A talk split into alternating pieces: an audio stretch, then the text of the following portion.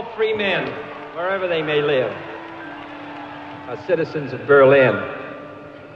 And therefore, as a free man, I take pride in the words, Ich bin ein Berliner.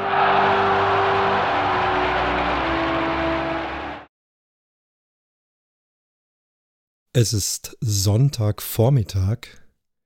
Ich habe noch nicht gefrühstückt. Thema Intervallfasten. Möchte jetzt diese Folge einsprechen und in der Vorbereitung habe ich zunächst diesen sehr weltbekannten Audioclip von John F. Kennedy eingespielt, den ich gut kenne und den jeder von euch gut kennt schon tausendmal gehört, aber ich habe ihn jetzt mit gutem Kopfhörer auf gutem Equipment gehört. Jemand hat auch noch eine melancholisch schöne Musik drunter gelegt. Und wie ich das höre mit dieser Musik und dann dem Jubeln der Menschenmassen, die jeden Siegtorschrei einer Weltmeisterschaft, Fußballweltmeisterschaft übertrifft. Da habe ich doch tatsächlich richtig dicke Gänsehaut gekriegt. Und beim mehrmaligen Anhören, weil ich es so fantastisch finde, auch ein kleines Tränchen in den Augen bekommen. Was das alles auf sich hat, hört ihr jetzt gleich. Diese Folge begann von der Idee her sehr simpel, fast banal und ich habe mir überlegt, ob ich sie überhaupt machen soll. Und wie durch Zufall ist dann diese Folge draus geworden mit diesem Clip als Einstieg. Ich trinke jetzt noch ein Tässchen Kaffee. Schwarzer Kaffee geht. Frühstücken tue ich dann erst nach dieser Folge. Dann ist Zeit. Da gehe ich jetzt noch mal hinter den Vorhang und dann geht's gleich los.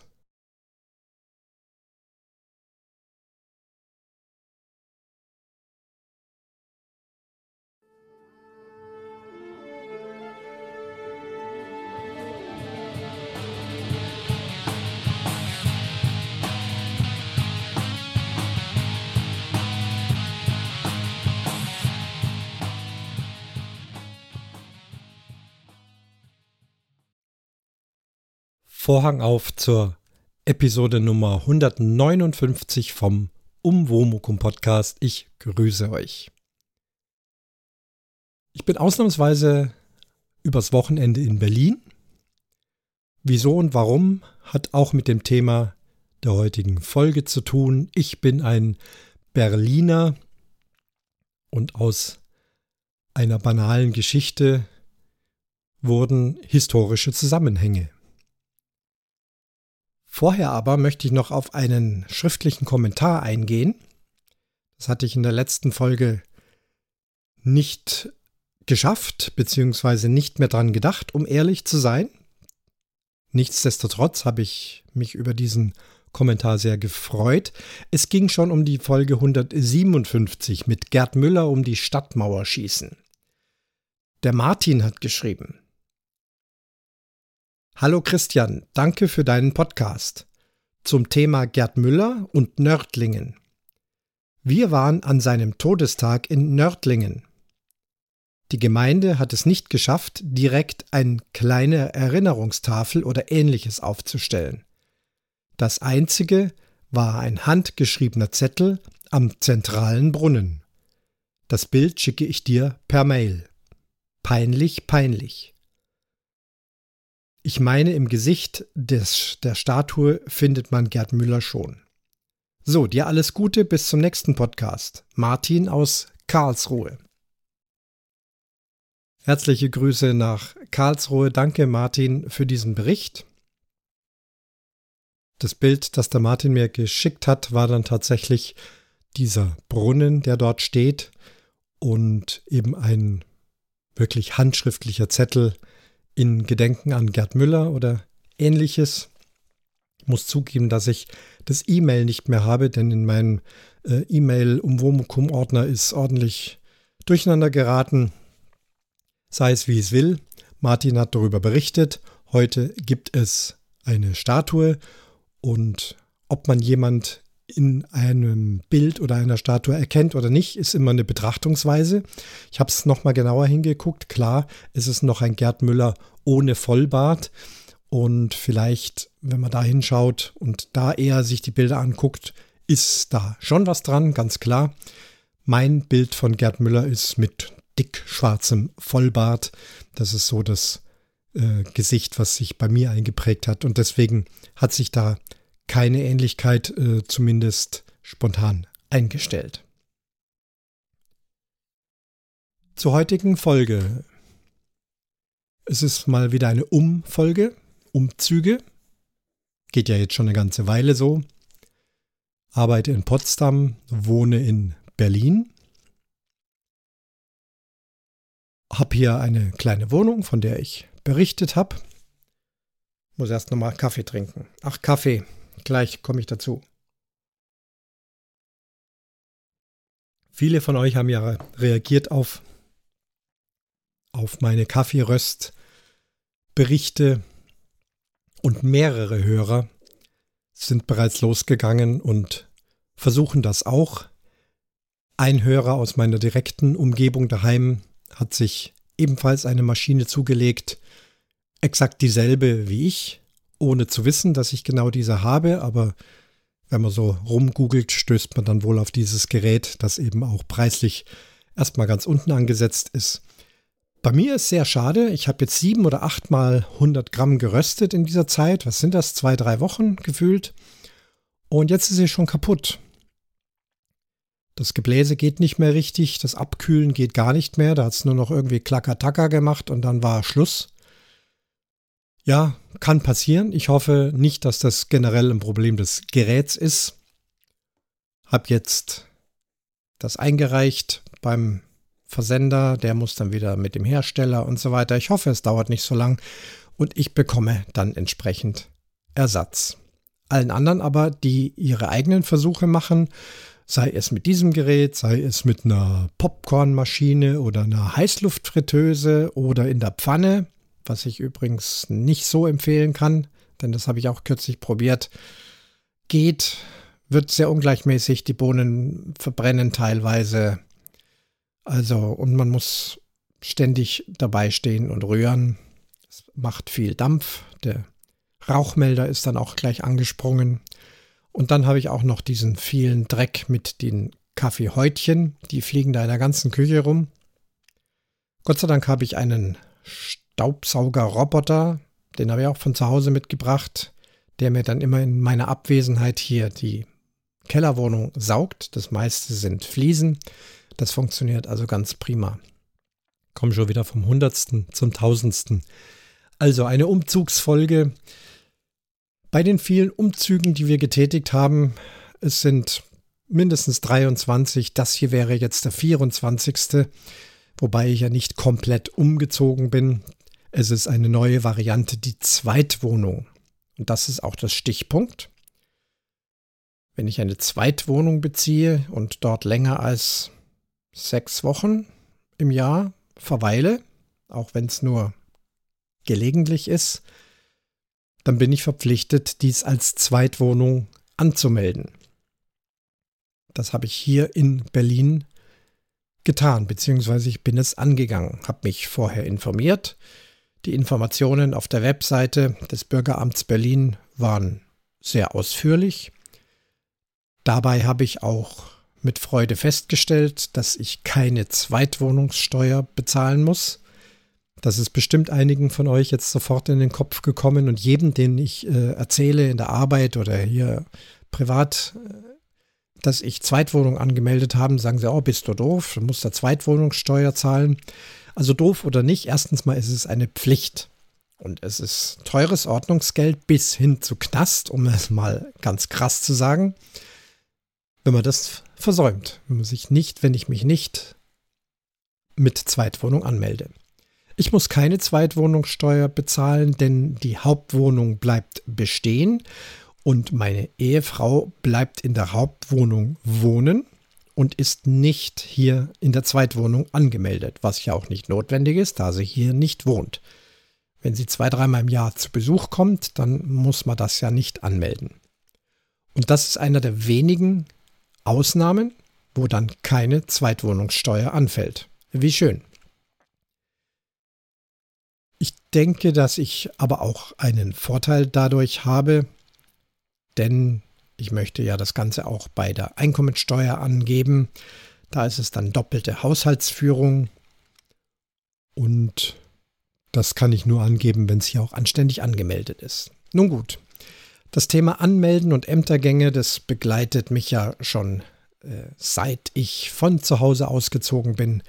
Immer wieder abmelden, anmelden, Ämtergänge, dieses und jenes tun. Dann kommen die Kinder, Geburtsurkunden, Ausweise, Kinderpässe, also Ämtergänge kenne ich zuhauf. Nicht nur das An- und Abmelden, auch das viele drumherum.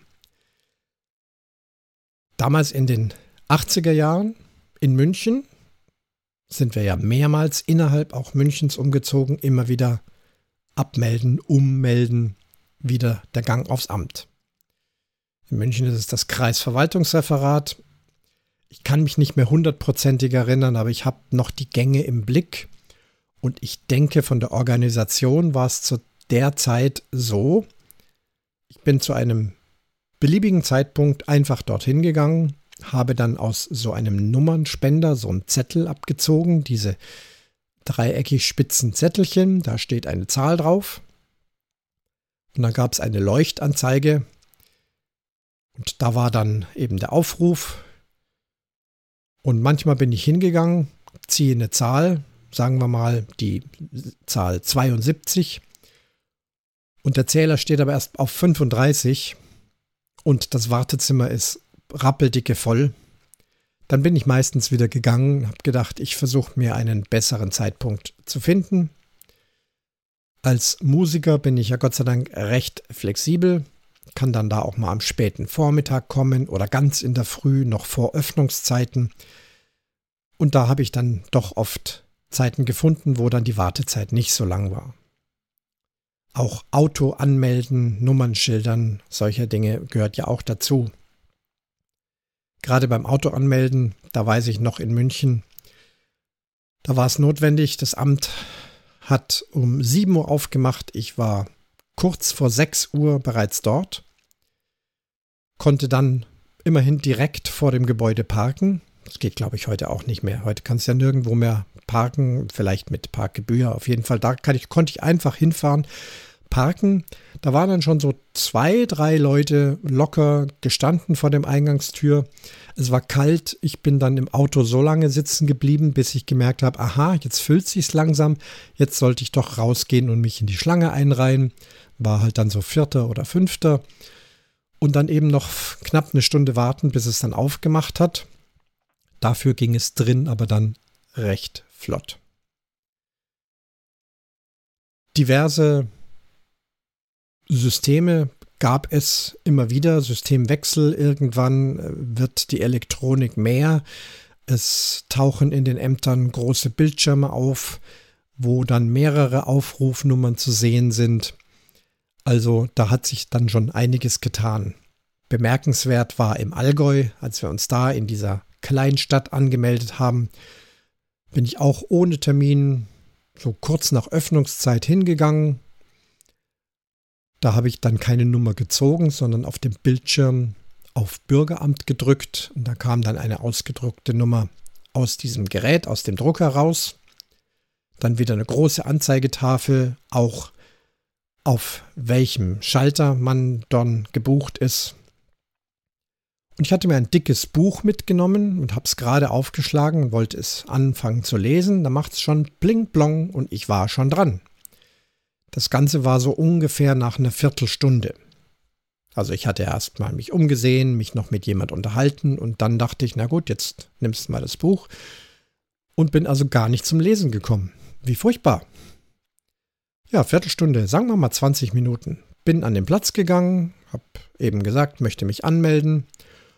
Und die Sachbearbeiterin entschuldigte sich dann als erstes, dass es so lang gedauert hat. Ihr Anspruch im Amt wäre, dass kein Kunde in aller Regel mehr als sieben Minuten warten muss. Da war ich doch sehr erstaunt. Bisher waren meine Anmeldeprozeduren doch eher in Großstädten. Also München mehrmals. Hannover. Kapstadt. Dann wieder zurück in München. Alles immer Großstädte. Und jetzt dieses kleine Rathaus. Entschuldigung, es hat länger als sieben Minuten gedauert. Ich musste schon innerlich sehr schmunzeln. Das war vor zehn Jahren schon. Zehn Jahre wohnen wir da schon. Und auch in diesem Rathaus, das ist Corona-bedingt. Vielleicht ist das jetzt in vielen anderen Ämtern auch so. In der Corona-Zeit war es ja ganz schwierig, überhaupt einen Ämtergang zu machen. Und wenn er dann absolut dringend war, dann nur mit Termin. Und dieser Termin musste dann online gemacht werden. So ist es auch jetzt bei uns daheim, zumindest bei der Führerscheinstelle. Da habe ich meinen Führerschein umgetauscht vor kurzem. Da gibt es ja diese große Tauschaktion zu diesem komplett europäischen Führerschein. Und das habe ich mal so zwischendurch gemacht. Es war jetzt von der Frist her noch nicht so ganz dringend. Aber ich dachte, wenn ich es erledigt habe, ist es erledigt und wenn dann die Fristen enger werden, dann werden auch wieder die Zeiten enger. Aber hier musste ich auch einen Online-Termin machen. Hab dann bei diesem Online-Termin eine Nummer bekommen, bin dann zu dem Zeitpunkt hin, dann leuchtete die Nummer auf und ich bin dran gekommen. Und dieses System gilt auch hier in Berlin. Ich habe also auf dem Bürgeramt recherchiert, was muss ich tun, und da hieß es, anmelden geht absolut nur mit Termin. Unangemeldete Menschen kommen gar nicht dran. Dachte, ja, ist doch schick. Da habe ich nichts dagegen. Machen wir das. Die Frist, sich anzumelden, ist 14 Tage nach Einzug. Entschuldigung, ich muss mal die Räuspertaste drücken. So, ich hoffe, jetzt geht's wieder. Schlückchen Kaffee. Wo war ich stehen geblieben? 14 Tage nach Einzug. Mein offizieller Einzug war am 1. Mai. Das davor war noch eben Besuchszeit. Und dann wurde ein unbefristeter Mietvertrag erstellt. Und mit diesem muss ich mich also spätestens 14 Tage nach dem 1. Mai anmelden. Ich habe schon eine Woche vor diesem 1. Mai begonnen, in diesem Online-System nach einem Termin zu schauen. Das war dann doch schon etwas überraschend schwierig. Ich hatte die Wahl, mich für ein bestimmtes Bürgeramt auszuwählen oder sämtliche Ämter in Berlin auszuwählen. Es ist möglich, bei jedem beliebigen Amt in Berlin sich anzumelden. Also auch wenn ich jetzt hier in Lichterfelde West wohne, kann ich mich sehr gern auch in Pankow oder was weiß ich irgendwo anmelden. Dann dachte ich, ja gut, probieren wir das gleich. Gehe also auf alle Ämter. Dann kommt ein Terminplan, ein Kalender. Ihr kennt es bestimmt auch so vom Urlaub buchen. Mittlerweile, wenn man einen Campingplatz bucht oder ein Hotel bucht, da gibt es ja auch immer diese Kalender.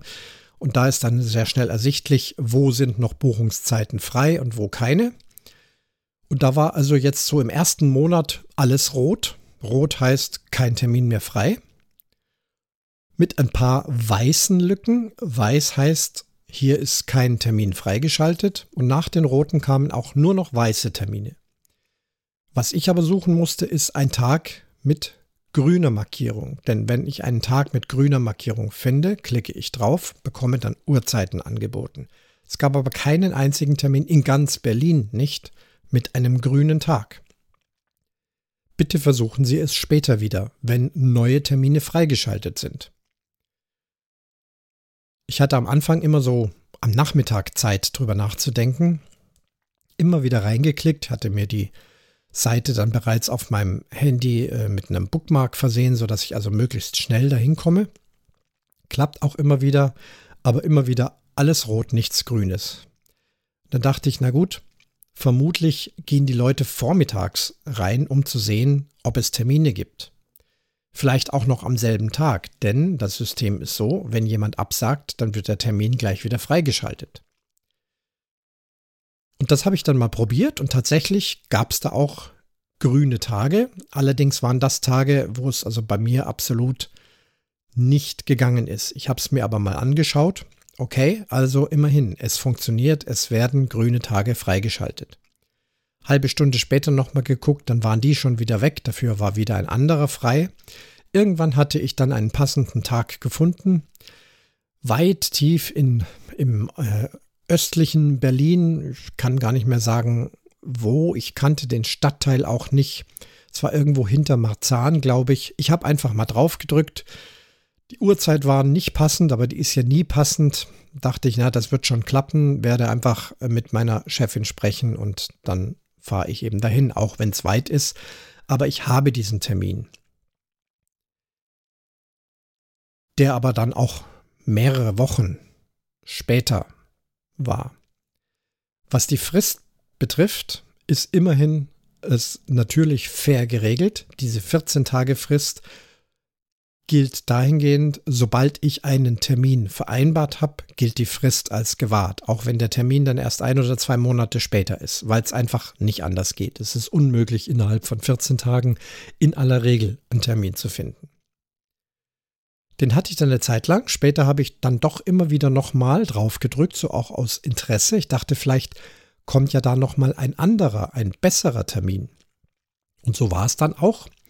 Ich habe dann einen Termin in Charlottenburg bekommen. Das ist dann doch deutlich näher von meiner Wohnung und auch von Potsdam aus. Nicht so weit, bis ich, äh, als wenn ich dann äh, ganz hinten in den östlichen Teil Berlins fahren muss. Hab mir dann diesen Termin gesichert und den anderen dann mit einem entsprechenden Code brav abgesagt. Und so war also jetzt der Termin endlich gemacht. Für vergangenen Freitag. Das ist der Grund, warum ich noch in Berlin bin, denn ich konnte eben an diesem Freitag nicht heimfahren und auch nicht mein Training in der Klinik machen. Das hatte ich lange schon besprochen. Aber Hauptsache, ich habe jetzt diesen Termin und kann das dann endlich mal äh, loswerden. Der Termin war gesetzt auf 12.42 Uhr. Ich war sehr frühzeitig da, kurz nach 12. Bin schon mal in das Gebäude rein, ein auch uralt, ehrwürdiges Berliner Gebäude, innen drin allerdings ähm, gut renoviert und modernisiert. Hab den Warteraum gefunden. Dort warteten einige wenige Leute, es war nicht besonders voll und an einem großen Monitor konnte ich also sehen, aha, hier werden tatsächlich die Nummern aufgerufen. Ich selber hatte auch eine sechsstellige Nummer.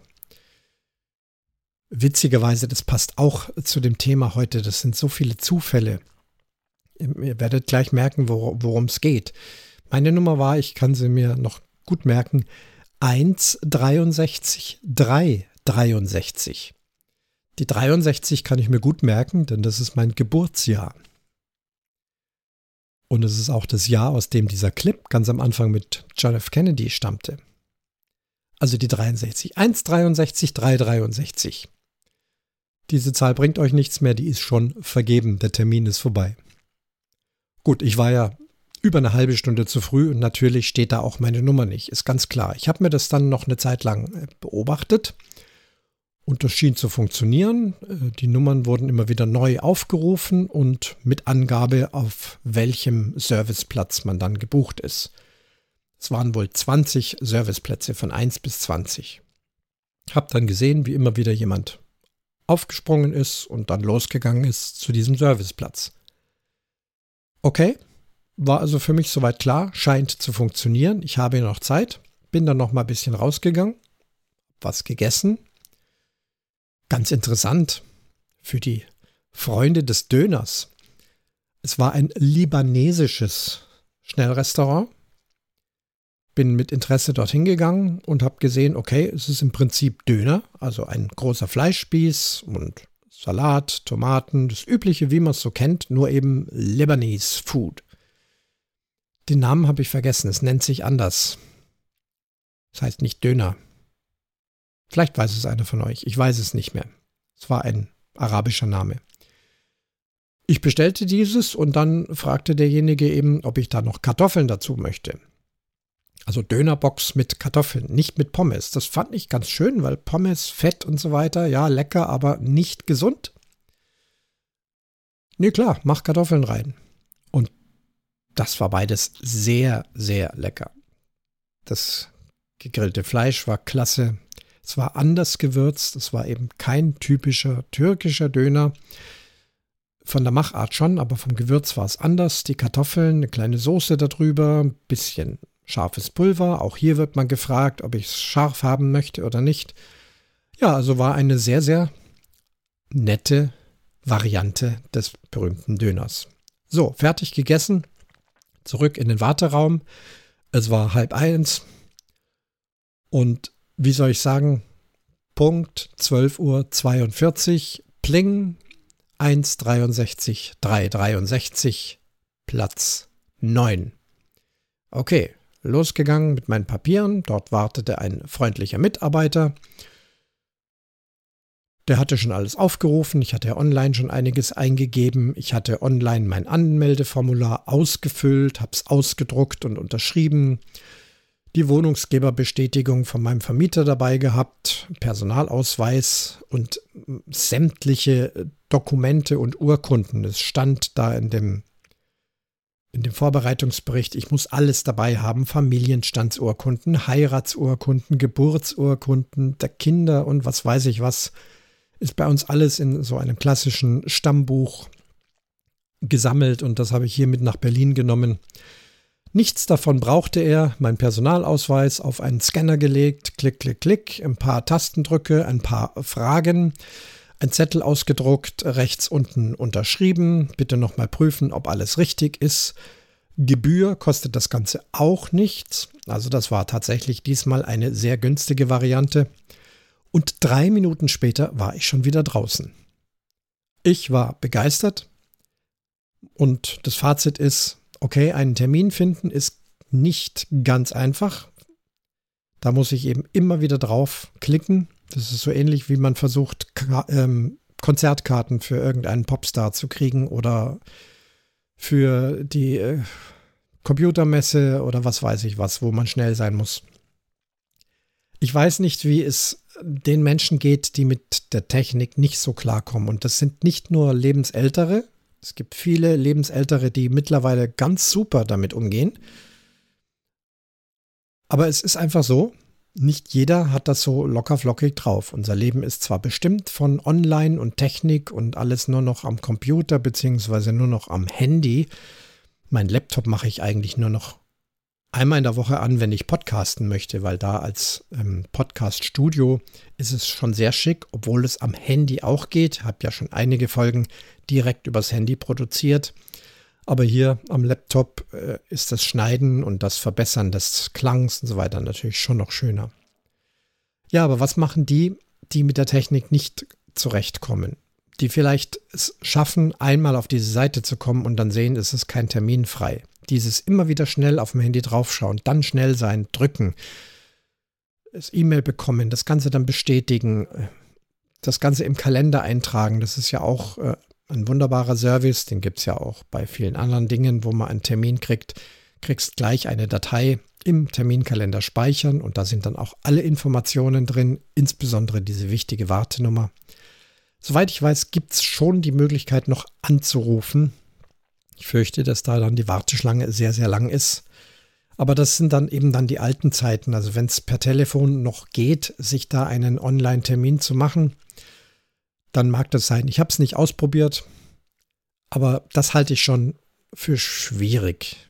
Weiß nicht, ob dieses System da nochmal etwas besser zu machen ist. Dass man vielleicht da auch in eine Art Warteschlange kommt. Ich möchte einen Termin. Bitte benachrichtige mich, wenn ein Termin frei ist. Irgendwie sowas. Also ich denke, dass da der technische Fortschritt schon noch weitergeht. Trotzdem, das Ganze war wirklich beeindruckend. Und jetzt komme ich so langsam zu dem, warum aus diesem banalen ja, Anmelden eine, ja, möchte es pathetisch sagen, fast historisch spannende äh, Zeit oder ein historisch spannendes Wochenende sich für mich ergibt. Ich bin nämlich nach dem Anmelden nochmal zurück in die Arbeit gefahren, habe dort die Arbeit wieder aufgenommen und bin so spaßeshalber bei den Kollegen, die sagen, ah, bist du wieder da, hat alles geklappt. Und da habe ich dann überall den Spruch gebracht, ich bin ein Berliner. Und die haben dann gegrinst und gesagt, ja, toll und ah, willkommen. Und ja, jeder wusste auch, wie ich es gemeint hatte. Was ich zu dem Zeitpunkt noch nicht wusste, aber dann aus den Medien erfahren habe, dass genau an diesem Wochenende zwei Jahrestage in Berlin gefeiert werden. Das eine ist 75 Jahre Beginn der Berliner Luftbrücke. Das ist so am 28. Juni 1948 begannen die Amerikaner Flugzeuge nach West-Berlin zu schicken, um West-Berlin mit Lebensmitteln und hört hört mit Kohle zu versorgen. Steinkohle und Braunkohle. Zum Heizen für Energie. Stellt euch das mal heute in der heutigen Zeit vor. Mit einem Flugzeug Kohle irgendwo hinfliegen. Aber damals nach dem Krieg natürlich völlig andere Situation. Berlin, Westberlin war isoliert, aber es war wohl möglich, mit dem Flugzeug über die Ostteile, also über, hieß es da schon DDR, weiß ich gar nicht, drüber zu fliegen, um in Westberlin die Bevölkerung mit den lebensnotwendigen Dingen zu versorgen. Die sogenannte Luftbrücke. Spitzname Rosinenbomber. Das war vor 75 Jahren. Das jährt sich jetzt an diesem Wochenende. Für mich bedeutsam, was wenig berichtet wird. Also es kamen Lebensmittel rein, aber es sind auch immer wieder Menschen mit rausgeflogen. Es gab ja noch keine Mauer. Die Berliner Mauer ist ja erst 1961 errichtet worden. Das heißt, 1948 war es an sich noch relativ problemlos möglich, vom Ostteil Berlins in den Westteil Berlins zu gelangen. Und so auch meine Mutter, heute 87 Jahre alt. Es geht ihr übrigens gut, vielleicht machen wir auch mal wieder eine Folge. Guckt mal, sehr weit am Anfang des Umwomukums habe ich mehrere Folgen mit Erinnerungen mit meiner Mutter eingesprochen. Und sie erzählt auch heute immer noch eben, wie sie aus dem Osten Deutschlands, ursprünglich also aus Leipzig, nach Ostberlin gekommen ist, von Ostberlin dann nach Westberlin und von da aus, natürlich mit ihrer Mutter, meine, meine Mutter war zu dem Zeitpunkt junge Teenagerin. Wie alt war sie dann da? 13? Irgendwie sowas. Und von dort dann eben in diese Rosinenbomber, in diese Lebensmittelflugzeuge. Das war natürlich kein, keinerlei Luxus. Sie sind sicher da am Boden mehr oder weniger gesessen im Dunkeln. Aber Hauptsache, sie saßen darin und konnten dann ausgeflogen werden. Meines Wissens sind sie dann in Frankfurt gelandet. Das war also damals noch der Weg für Menschen, die schon gemerkt haben, das wird schwierig. Ich muss sehen, dass ich hier aus dem Osten rauskomme, um in den Westen zu gelangen. Und so war es bei meiner Mutter und das jährt sich jetzt 75 Jahre. Kürzlich war ich ja auf diesem legendären Flughafen Tempelhof, der heute, heute ein Freizeitgelände, ein Vergnügungsgelände, auch eine Art Messegelände ist. Er ist nicht mehr im Flugbetrieb. Ein riesig historischer Flug, Flughafen, riesige Gebäude. Da war ich dort, um eine Geocaching-Runde zu machen und war also auch da schon sehr ergriffen, um das zu sehen, sagen, von hier aus ist meine Mutter in den Westen geflogen. Ich habe ihr Fotos geschickt, sie sagt, sie kann sich da an gar nichts mehr erinnern. Das ist ja klar kleine Kinder mit der Mutter irgendwie dahin gekommen, dann irgendwie in das Flugzeug.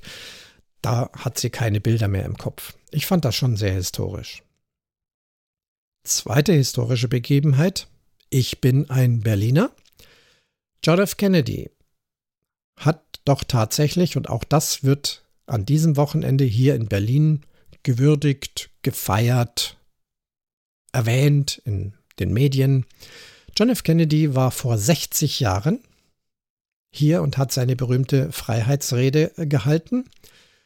Ich habe mal genau nachgerechnet, genau sieben Tage bevor ich geboren wurde. Also Kennedy war am 26. Juni hier.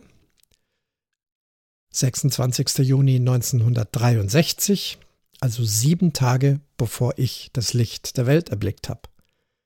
Also ich finde das spannend. Ich sitze jetzt hier in Berlin und vor 60 Jahren war diese Rede. die dann endete mit diesem berühmten Spruch, ich bin ein Berliner.